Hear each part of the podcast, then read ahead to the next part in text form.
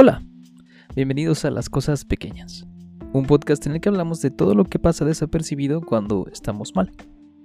Yo soy Tabo, pero puedes decirme como quieras. La intención de este podcast es acompañarte en tu soledad, traerte un poco de todo lo que olvidaste a propósito justo afuera de tu habitación. También puedes darle play para tener algo de ruido de fondo. No me ofendo, no te preocupes. Siempre y cuando te ayude, tú dale. Para eso estoy aquí. No nos conocemos, pero quiero que dejes eso de lado. Piensa en mí como la niña que te sonrió esporádicamente mientras el semáforo estaba en rojo. Déjate llevar un poquito hasta donde te sientas bien y relájate. Hoy voy a hablarte de algo que nunca se valora lo suficiente. Moverse. A lo largo de mi vida he tenido la oportunidad de convivir con gente que me ha enseñado a ver las cosas pequeñas, todo lo que forma parte de tu vida y que dejas de considerar, ya sea porque lo tienes por seguro porque tus problemas los cubren por completo o porque la sociedad te exige que valores más otras cosas. Moverse es un acto instintivo. El movimiento forma parte de nosotros como nosotros formamos parte de otras personas. Si viniste buscando que hablara de cómo la tibia y el peroné hacen un movimiento elíptico cuando el fémur mueve de manera uniforme los músculos inferiores esternocleidomastoideos y la articulación de Franksmore se multiplica con el ácido láctico, estás en el lugar equivocado. No tengo idea de eso. Es más, es muy probable, lo más probable del mundo que no signifique absolutamente nada todo lo que acabo de decir. Pero quédate de todas formas. Igual te sirve lo que voy a decir. O sea, sería interesante hablar de huesos, pero ne. Ah.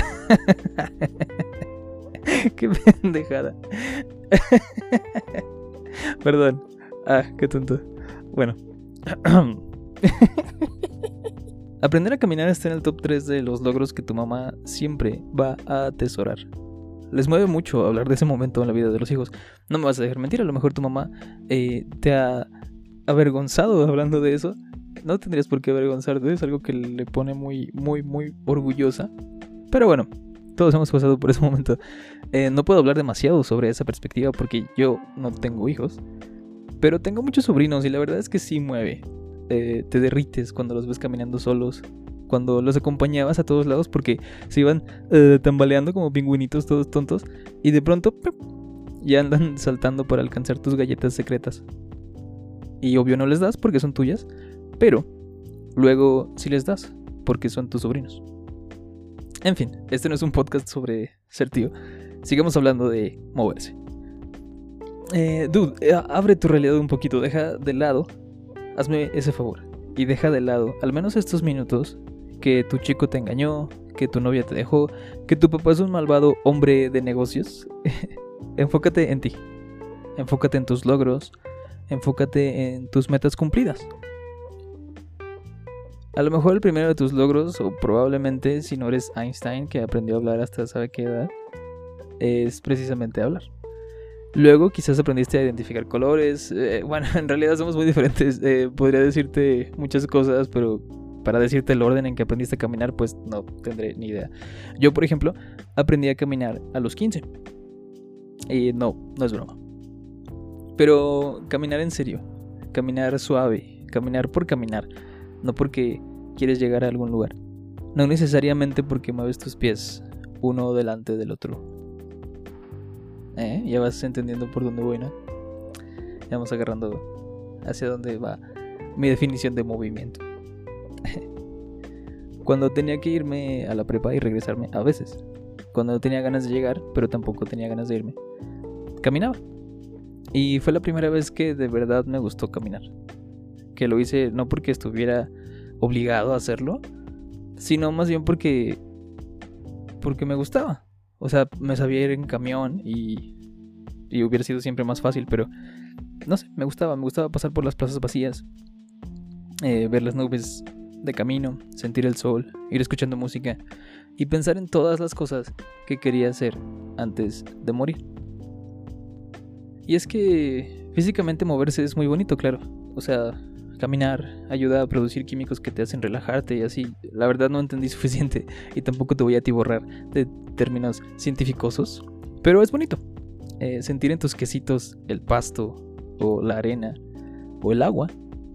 Sentir que lo que haces, por más pequeño o cotidiano que parezca, va hacia algún lugar. Hubo una época en mi vida en la que creí que había perdido para siempre y de todas formas al amor de mi vida. No quiero entrar en detalles, pero las circunstancias estuvieron raras y yo honestamente tampoco colaboré. El punto es que en esa época yo caminaba de mi casa a su casa o de la universidad a su casa todos los días, pero nunca timbré, nunca simplemente toqué la puerta y pregunté por ella. Esperaba topármela alguna vez por, entre comillas, casualidad. Ella me decía que las casualidades eran para los cobardes. Yo lo tomé como que no quería que dejara nada para el destino. Y nunca pasó, nunca me la topé, nunca la vi. Y viéndolo objetivamente, ahora que lo pienso, estuvo raro. O sea, estadísticamente, mínimo de lejos, una vez tuve que haberla visto, pero... No, nunca la vi. Supongo que no era el momento. Eh, el punto es que seguí caminando. Eh, siempre, sin detenerme. Como pescando casualidades. Me di cuenta de que los días que más caminaba, todo se hacía menos pesado. Pensaba en muchas cosas que escribir, pensaba en todo lo bonito que me había pasado, pensaba en todo lo que faltaba por pasar, todas las casualidades que estaba buscando atrapar. Pienso que cuando caminas, lo importante no son los pies, el movimiento de tu cuerpo, sino que tu mente también tiene espacio para moverse. Cuando llegaba de caminar nunca me sentí cansado o que debía haber hecho algo diferente. Me gustó mucho acompañarme todas esas tardes a mí mismo, se me iba el tiempo como cuando estás tomando un café con la chica que te gusta. O cuando el chico que te gusta te dedica una canción y la escuchas mil veces. Y en todas esas tardes, en todas las caminatas que acumulé en los pies, me conocía un poquito más. Afuera, en compañía técnicamente de todo el mundo, me sentía solo. Pero no era una soledad fea como cuando se te apachurra el corazón y tienes ganas de gritar y de llorar. Era una soledad bonita, calmada. Era una soledad que compartía con todas las esperanzas de que mi vida fuera más bonita. Y en retrospectiva no es que no lo fuera, simplemente había perdido de vista muchas de las cosas pequeñas. Caminar, pienso, es la manera que tiene el alma de apoderarse del cuerpo. Venimos de tribus exploradoras, de nómadas que pasaban su vida moviéndose hacia donde hubiera una vida más bonita, hacia donde hubiera que comer, hacia donde hubiera donde amarse. ¿Por qué no seguir con esa práctica en esencia? ¿Por qué no caminar poquito para buscar que la vida sea más bonita? ¿Por qué no seguir moviéndote? Y es esa forma de caminar de la que quería hablar más. El movimiento físico es importante y eso, pero buscar estar en un entorno sano y en paz es esencial, es necesario. Así que te invito a caminar, un poquito, y sin moverte de donde estás. Piensa en las cosas que te hacen feliz, en todo lo que viene de ti, en tus hobbies, en tus sueños, en tu amor propio, en tus metas, en tus ambiciones, pero también en todo lo que las otras personas te regalan, en los besos cortitos, en los profundos, en las lágrimas dulces, en los abrazos calientitos, en las palabras de amor, en los ojitos de girasol. Toma todo eso, déjalo que te rodee como dejas que se acerquen las personas en las que confías. Acéptalo, agradecelo y pregúntate, ¿aquí es donde quiero estar? ¿O mejor camino un poquito? Las cosas que nos pasan, las que dejamos que nos pasen y las que nosotros mismos propiciamos, nos van formando, van haciéndonos ver la vida de una forma.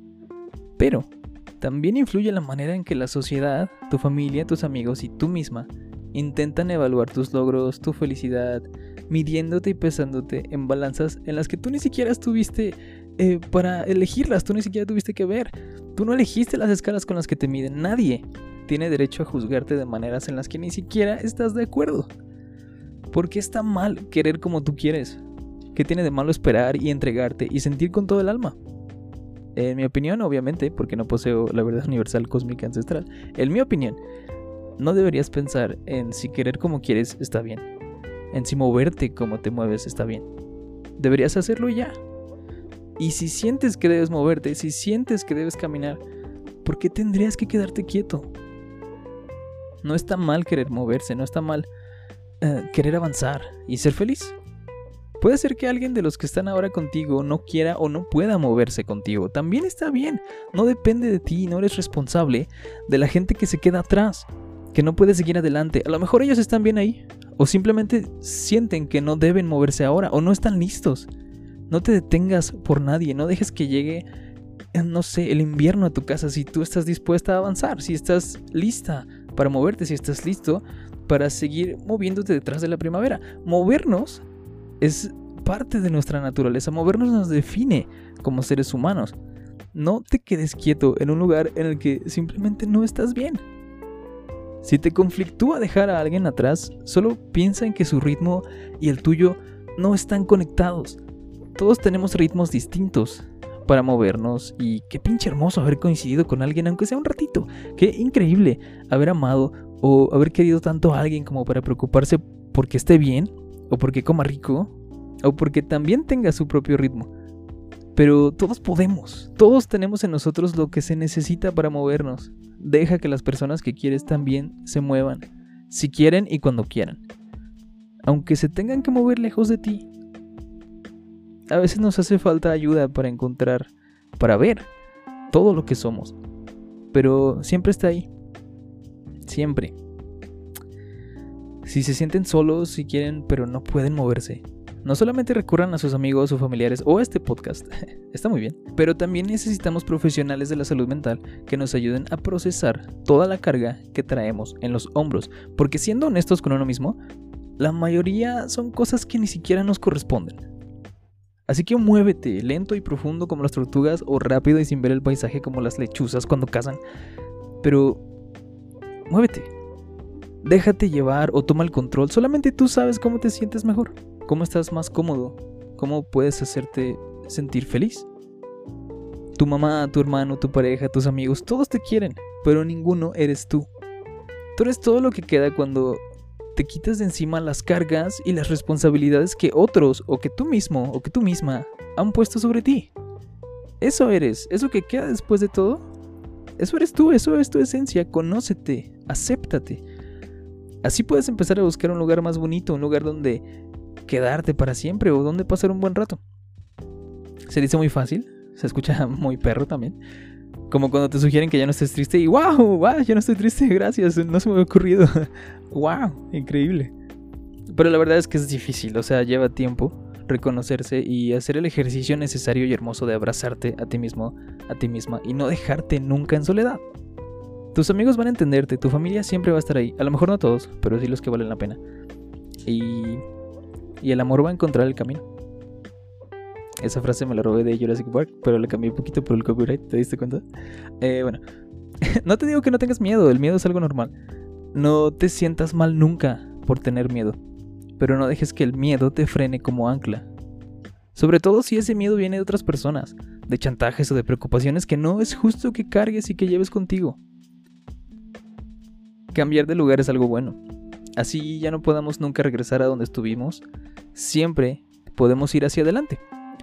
Y por experiencia propia te lo digo, siempre se puede regresar. Tal vez no físicamente, tal vez no como lo quisiéramos cuando estamos tristes o cuando nos sentimos solos, pero siempre habrá al menos un momento en el que tú y esa persona a la que tienes que dejar atrás se van a seguir queriendo. Se van a recordar con una sonrisa y todo habrá valido la pena, te lo juro. Cuando te reconcilies con todo eso que no se puede mover contigo, te darás cuenta de que en realidad nunca lo vas a dejar atrás. Eso de olvidar y de superar probablemente sea una fantasía romántica. Yo creo que simplemente deja de pesar. Vas a dejar de tenerlo como una carga en tu espalda.